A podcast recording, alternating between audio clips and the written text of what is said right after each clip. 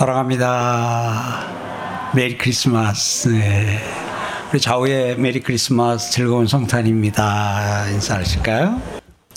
성탄절을 맞습니다. 이제 오늘이 성탄절인데 성탄절을 맞으면서 하나님 이 성탄에는 하나님께서 또 어떤 은혜를 어떤 말씀을 또 우리에게 허락하실지 하나님 기대합니다 하고 이제 하나님 앞에 앉아가지고 하나님의 뜻을 구하고 또 하나님의 말씀을 좀 사모하면서 또 그런 시간을 좀 갖습니다.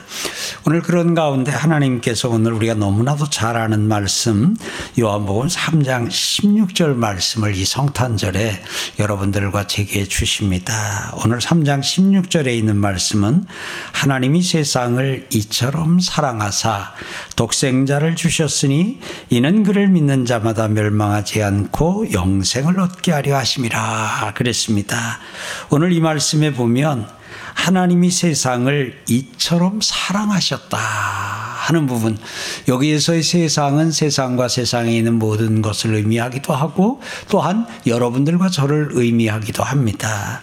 오늘 여기서 하나님이 아, 세상을 이처럼 사랑하사 세상을 사랑하셨다 하면서 그 사랑하셔서 하신 일이 무엇이냐면 독생자를 주셨으니 했습니다.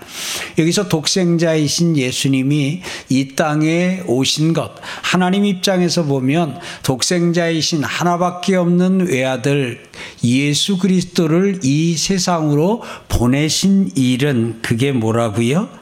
독생자를 주셨으니 이것은 사랑해서 한 일이다. 하고 말씀하고 있어요.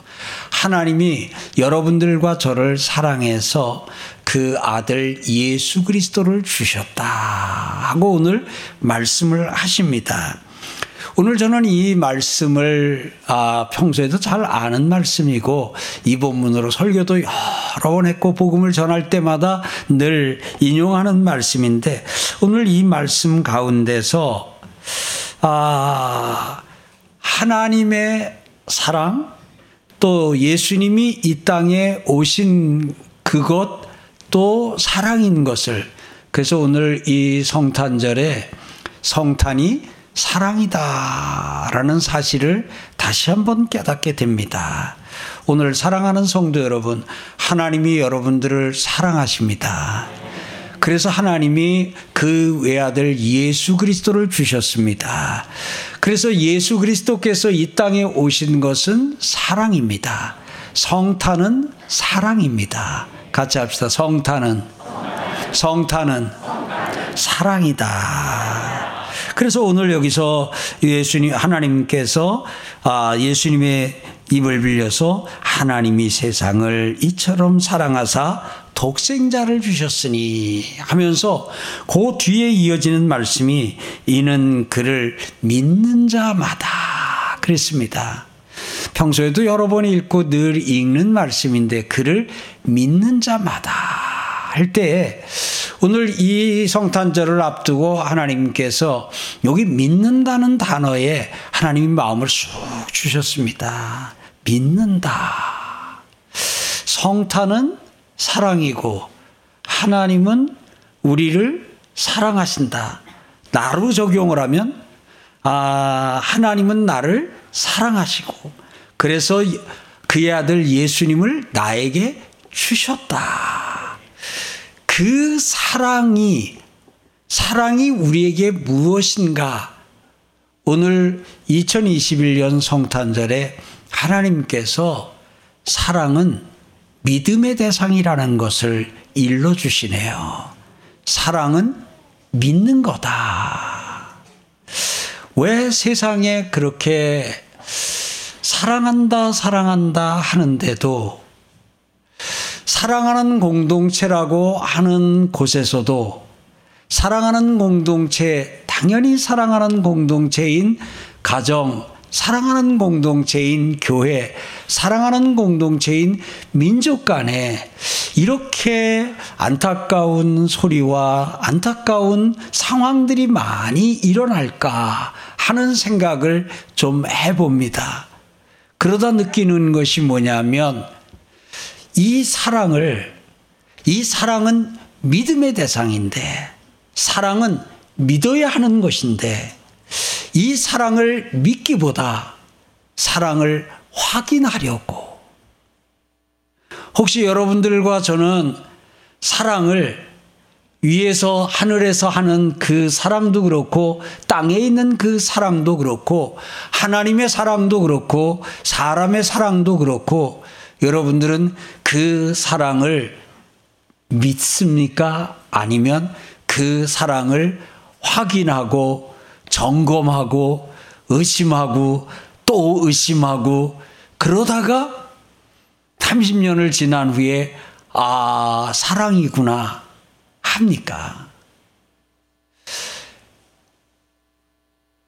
안타깝게도 이 말씀을 보는 가운데서 저를 포함해서 오늘 우리 속에는 사랑을 자꾸 확인하려고 하는 그래서 자꾸 그 사랑을 확인하려고 하는데 그 사랑이 확인되지 않으면 조급하고 그 사랑을 확인할 수 없으면 어, 의심을 하게 되고 불신을 하게 되고 그러다가 보니까 계속해서 사랑을 확인해 달라고 하는 그 사람으로 인해 처음에는 사랑한다고 말로도 하다가 뽀뽀도 해주다가 껴안아도 주다가 빵도 사주다가 그러다가도 계속해서 당신의 사랑을 나에게 확인시켜 달라고.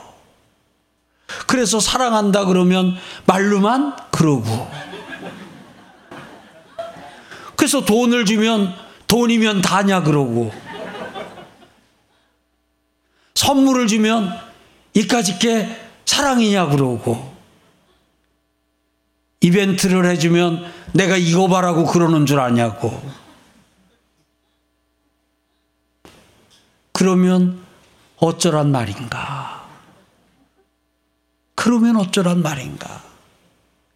사랑한다고 말로 해도 그걸로는 확인이 안 된다 그러고 사랑한다고 선물을 해줘도 그걸로도 확인이 안 된다 그러고 사랑하는 걸 몸으로 보여달라 해서 몸 바쳐 그야말로 희생하며 사랑을 해도 그건 다 자, 자기 좋아서 한 일이니까 그야 뭐 그러고는 일 중독이라 그러기도 하고 가정은 돌아보지도 아니하고 교회는 관심이 관심도 없다고 하니까 뭘로 사랑을 확인시켜 주고 오늘 우리는 어쩌면은 이 사랑에 대해서 계속 증명하라고 우리와 함께하는 사람들에게 우리 곁에 있는 사람들에게 요구하고 요청하고 있지는 않는지 그리고는 계속해서 보내는 메시지가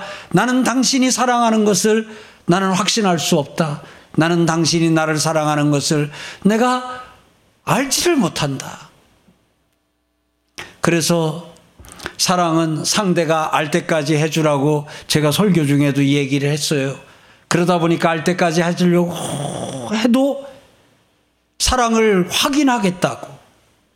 확인되어야만 당신이 나를 사랑하는 것을 내가 확인해야만 그때 내가 안심하겠다고. 혹시 부부지간에 혹시 이러고 있지는 않습니까? 남편을 향하여 남편의 사랑을, 아내의 사랑을 혹시 부자지간에, 부녀지간에 아버지의 사랑을, 엄마의 사랑을 계속 확인하고 싶었어. 여보, 나 사랑하지? 아유, 사랑하지. 좀 이따, 여보, 나 사랑하지? 아, 사랑하지. 얼만큼, 하늘만큼, 땅만큼. 3분 있다. 여보, 정말 사랑하지?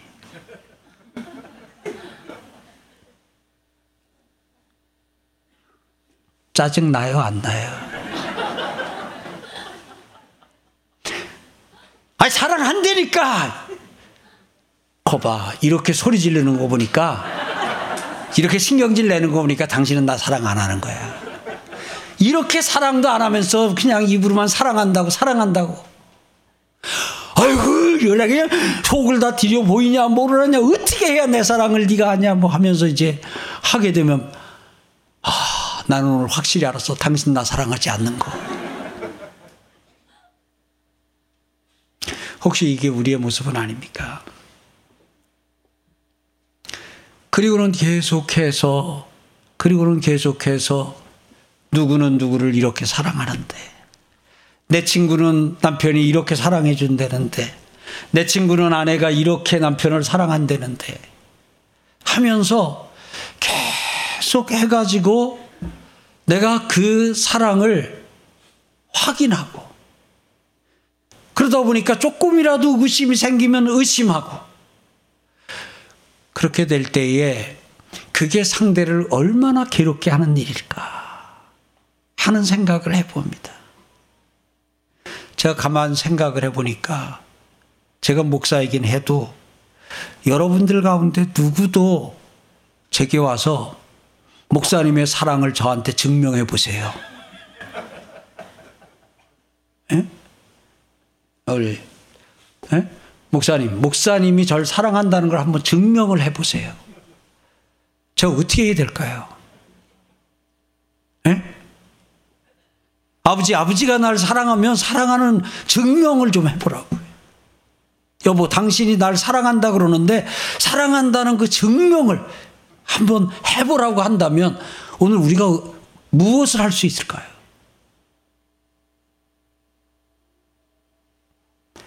그러면 결국은 나중에는 뭐 아까 얘기한 대로 우리가 사랑한다 해서 확인시켜달라 사랑을 보기 원한다 그러면 우리가 할 수 있는 건 정해져 있어요.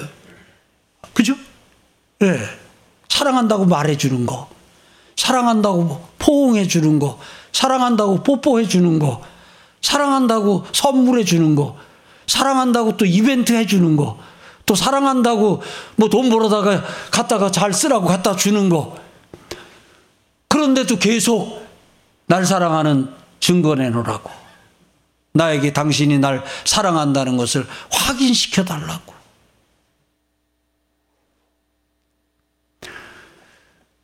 혹시 우리가 사랑은 확인하는 것이고 사랑은 증명하는 것으로 그렇게 생각을 해서 계속해서 하나님을 향해서 하나님이 나를 사랑하신다면 하면서 하나님의 사랑이 하나님이 정말 나를 사랑하는지 내가 한번 점검해 보겠습니다. 확인해 보겠습니다.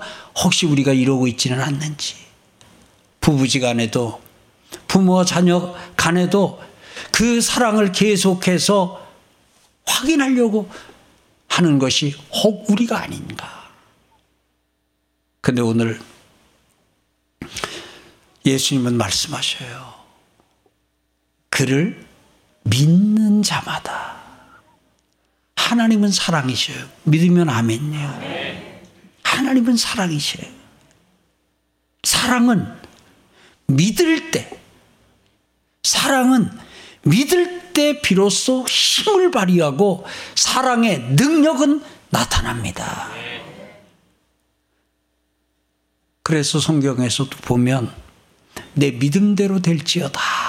라는 표현이 참 많이 나, 나옵니다. 예수님이 참 많이 하신 표현이에요. 사랑하는 성도 여러분. 목사님은 날 사랑하지 않아. 목사님이 쟤는 사랑하는데 난 사랑하지 않아.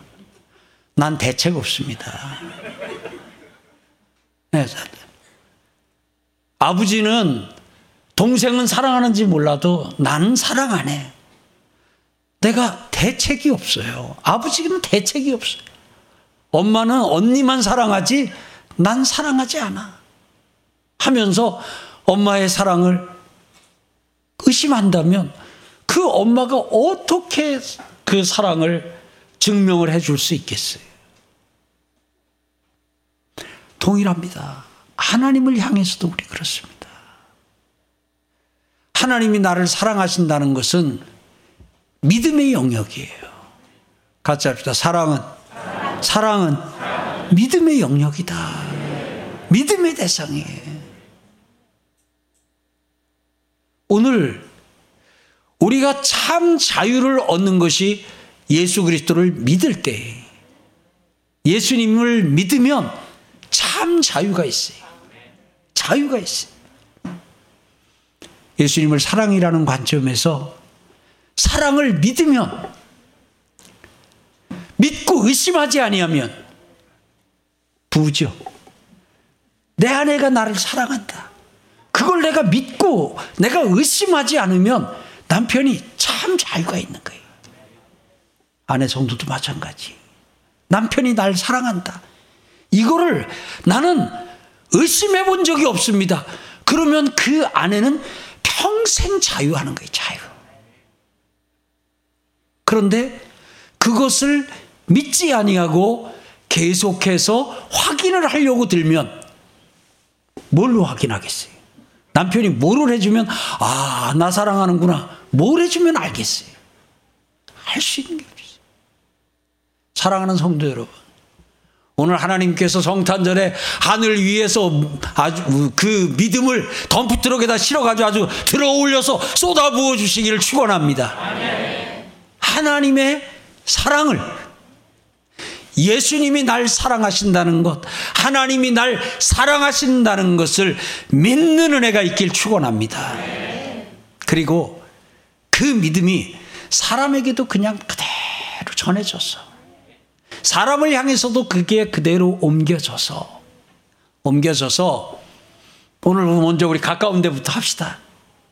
가족이 나를 사랑한다는 거. 가족의 사랑을 의심하고 그리고 그것을 확인하고 그것을 증명받으려고 하는 시도는 이제 오늘로 뚝 끊읍시다. 그리고는 자꾸 나름의 방법을 가지고 사랑을 다뤄 가지고 내 사랑, 내가 받는 사랑은 두 근 반인데 언니가 받는 사랑은 세 근이요. 해가지고 내가 반근 모자로 그러니까 엄마는 날 사랑하네 아빠는 날 사랑하네 하면서 사랑받지 못하는 자의 그 불행한 삶을 사랑받지 못하는 여인의 그 불행한 삶을 불행을 자초하는 일이 없기를 주의 이름으로 축원합니다. 내가 사랑받지 못한다면 나는 사랑받지 못하는 사람이라고 우리가 믿는다면 그러면 여러분들과 저는 불행할 수밖에 없고 여러분들과 저의 삶은 무너질 수밖에 없고 가정은 깨질 수밖에 없고 교회는 혼란스러울 수밖에 없고 민족은 분열할 수밖에 없는 거예요.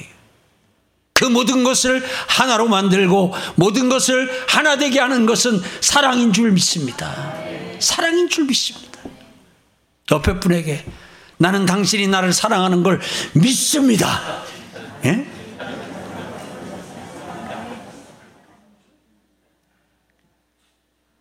아니 목사님이 손을 앞에 사람 보니까 세 번 흔들어 주고 자기는 두 번밖에 안 흔들어 줬대요. 기운이 없을 때는 저는 그냥 내밀기만 할 때도 있어요. 에? 내밀기만 할 때도 있어요.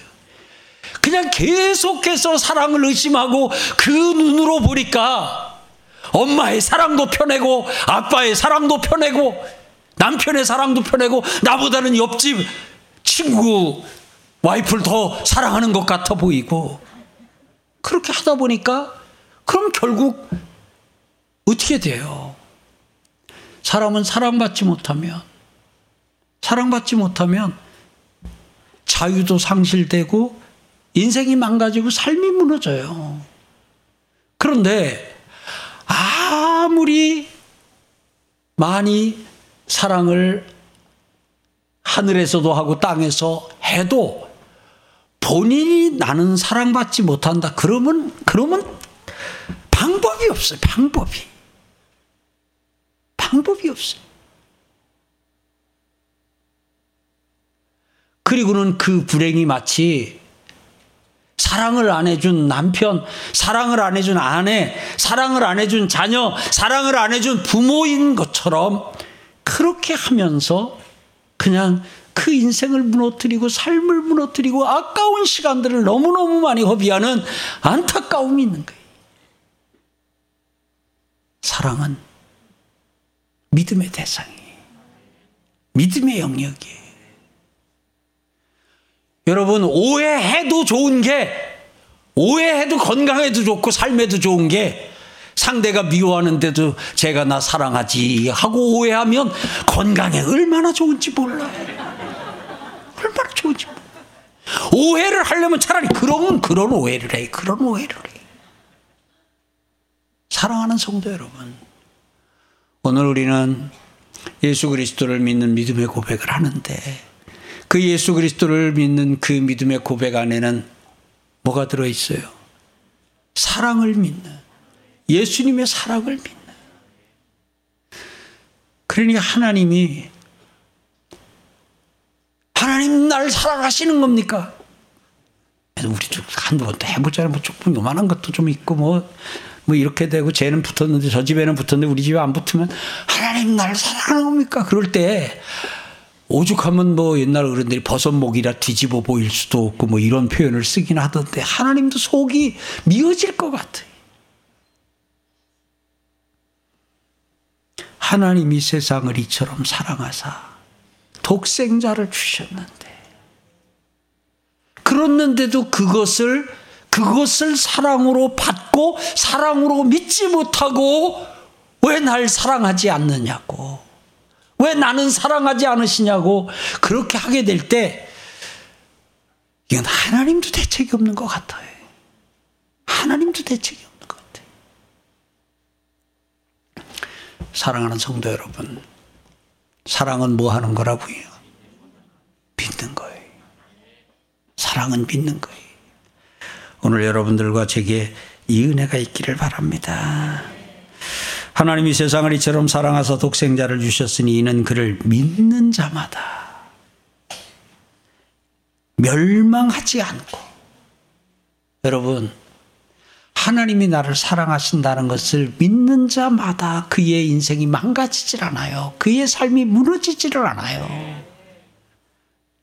엄마 아빠가 나를 사랑한다.